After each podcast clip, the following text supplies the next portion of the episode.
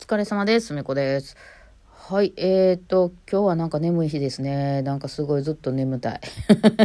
そんな日もある。あまあね、急激にちょっと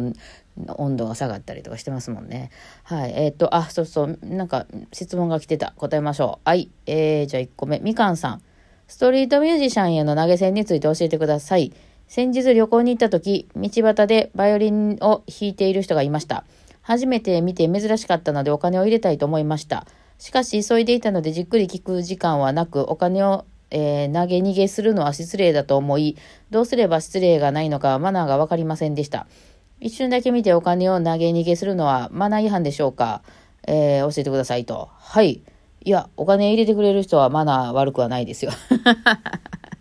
あの、全然お金入れて、えー全然立ち去ってもらっても全然いいと思います。そんなね、みんなずっと全部聞いてられるほど暇じゃないですよね。はい。まあ私もストリートで制限立ててたりしたことないので、わからないんですけど、ストリートはね、そんなに言う言うほど数やったことないんですけど、ゼロとか普通ですよ。全然誰も入れ、結構周り人聞いてくれてるけど、誰も何も入れないことの方が普通なんで、まあもうちょっとうまいことね、あの人にこう入れてもらうような感じで毎回そこでやってるみたいな人もいらっしゃいますけど、あの、ほとんどの人はずっと聞いて見てて何も入れない。だから、それこそ聞いてなくても、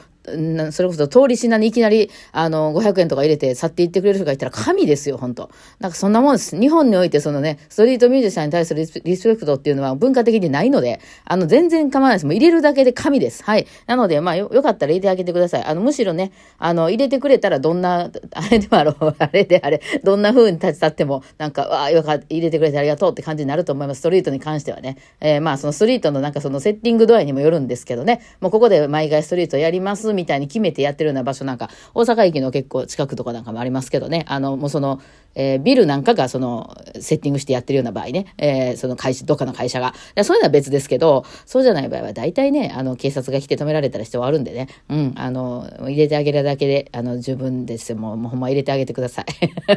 そんな感じです。さあ、じゃあもう一つ。えージャスミンさんから、はい。えー質問です。私は新しい曲に挑戦するときが一番楽しく、ちゃんと弾けるようになる前に、えー過去先生に丸をもらうレベルになる前に、新曲にチャレンジしたくなり、先生にもう次の曲の話してるのと呆れられております。ある程度美しく弾けるまで粘り強く取り組む方法はないでしょうかと。あー粘り強くね。あの、動画で、あの、公開しなくていいから動画で残したらいかがですか？それでも全然なんかもう別にいい感じですか。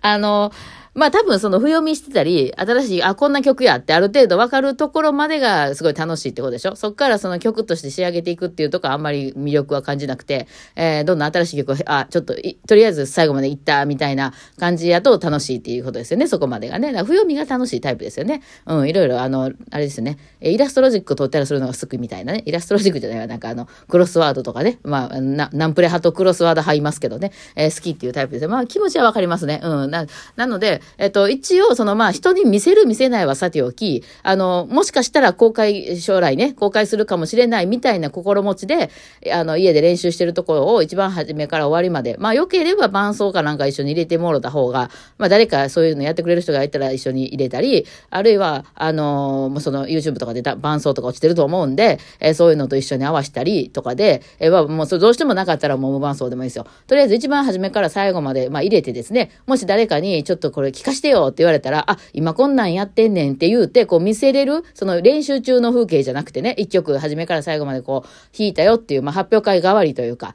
そういうような形にまでして、えー、残しとくっていうのはやらはったらどうですかね。そうすると、まあ、その、まあ、撮りましたって撮るじゃないですか。で、それをまあ、後で確認しますよね。その、まあ、あの、えー、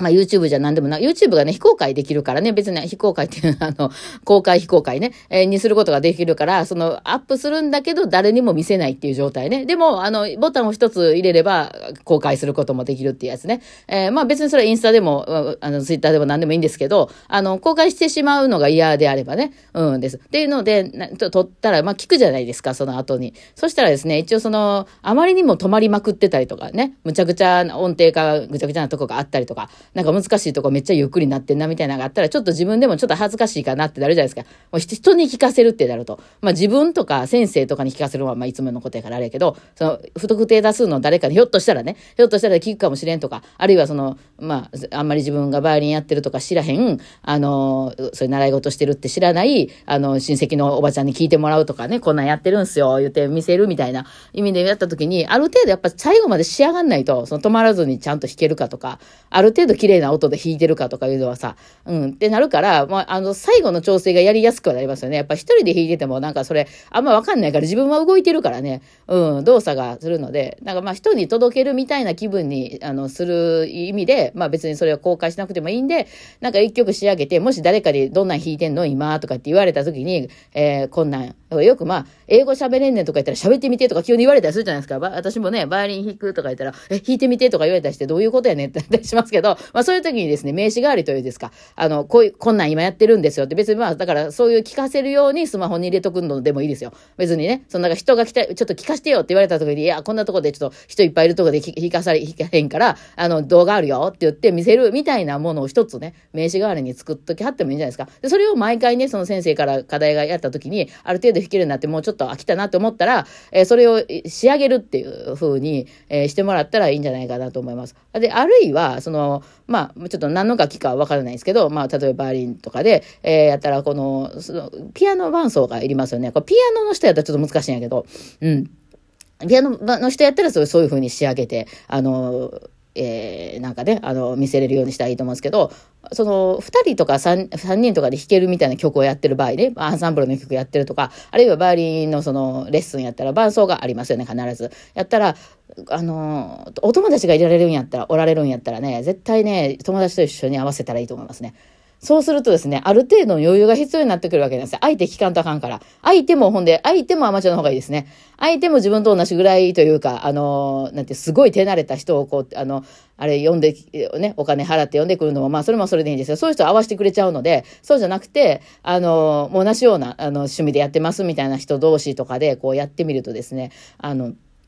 えー、なんていうんですかね。自分が例えば、あんまりこう意識してずに止まってるとことか多いんですよ。もうレッスンでほんまずっと言ってたんですけど、私、あの、止まってる気分じゃないやろうけど、ブチブチに止まってるで、さっきからと。こう、結構ね、あ、弾いて、あ、音程狂ったって言って弾き直したりするとこっていうのって、本人からしたら弾き直してる気分じゃないですよ。さっきからの続きなんですね。えー、まあ、ドレミファソーが狂った。ドレミファソー、あ、ソーソーラシ、シドみたいな感じで。それってやっぱドレミファソラソじゃないんですよ。聞いてる方が。ドレミファソ、ソラシ、シードみたいに聞こえるんですよ。で、なんで止まったみたいな感じなんですけど、それって弾いてる方が全然なんかね、その風に聞こえないので、まあそういうところを、あの、やっぱ人と合わすってなったら、ある程度ちゃんとね、あの、リズム通りで止まりもせずに弾かなあかんってなるから、まあその最後の仕上げはいい感じになるんじゃないかなと思いますね。なんかわーってとりあえず見て終わりじゃなくて、うん、まあそこも楽しいんですけどね。えー、なので、えっと、まあその人に聞かせるところっていう意味ではあれですね。おそらく今楽しいとか不要味と言われるとこですよね。譜面、どんな曲か、どんな、えー、長さでどんな音程なのかっていうのをあの確認するっていう作業なんで、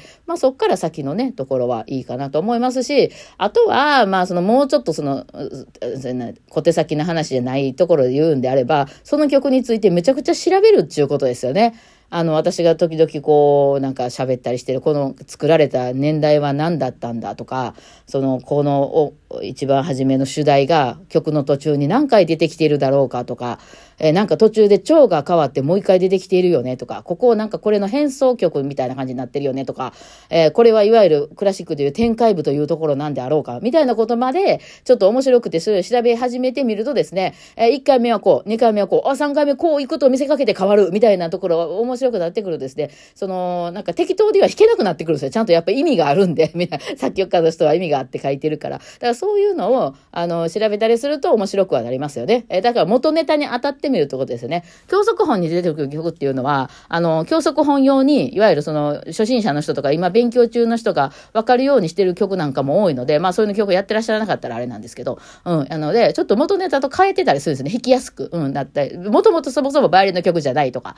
いうようなこともあるので、じゃあもともとはどういう曲だったのかみたいなことを調べてたらですね、結構もうそれだけで面白いというか、そうですね、やっぱつまらんっていうことの一つに、その、そこら辺の情報が足りないっていうところがあるんですよね。なんか、こう、あ、ここはこういう意味なんや、ここはこういうふうに弾くべきなんやとか、このバロック時代の音楽はこうなんや、ロマン派時代の音楽はこうなんや、みたいなのが分かってくるとですね、結構仕上げやすくもなってくるんですよ。なんか、あ、そういうふうにするんよな、みたいな。ただ、どうって伸びてるのが、もうどうやし、二分音符で分かったからもう次じゃなくて、なんでここで二分音符分この伸ばしているのか、その時に他のパートはどう動いてて、そのどう伸ばすことによってどういうコードの変、コードの変更とか、まあコードが分かんなくても、その和音の変更がね、その、ドとミの響きのどうなのか、その時にファーとドの響きのどうなのかでもどうでもず、ず、ただ伸ばしてるだけでも全然変わってくるわけなんですよ。そこの楽しみが、あの、得られるかどうかですよね。うん、まあね。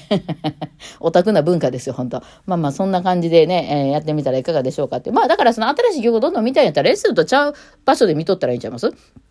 どんどん次の曲とか、あの違うあの本の曲とか、もっと他の曲とか、あの今レッスンではこれを取り、あの深掘りであの国語の授業みたいなもんでさ、あの一つのさ、物語をもう延々とやるじゃないですか。その一学期間全部ずっと坊ちゃんやりますとかやるじゃないですか。そんな感じでずっとそのしかも何ページかだけをね、えー、ずっと取り組みをレッスンでやるけど、そうじゃなくてどんどんどんどん新しい曲を見てどんどん弾いていきたいっていう風になったらいっぱい本買ってきはって、その教則本もいろいろ種類出てたり、あと曲集とかもさ、あるじゃないですか。ポップスからクラシックからいろいろ曲集出てるから、それをどんどんどんどん自分で見るっていうのは、それ面白いんやったらやってみやったら、またその曲やるってなった時楽じゃないですか。一回見てるとね。うん、っていうのはあると思いますって。はい。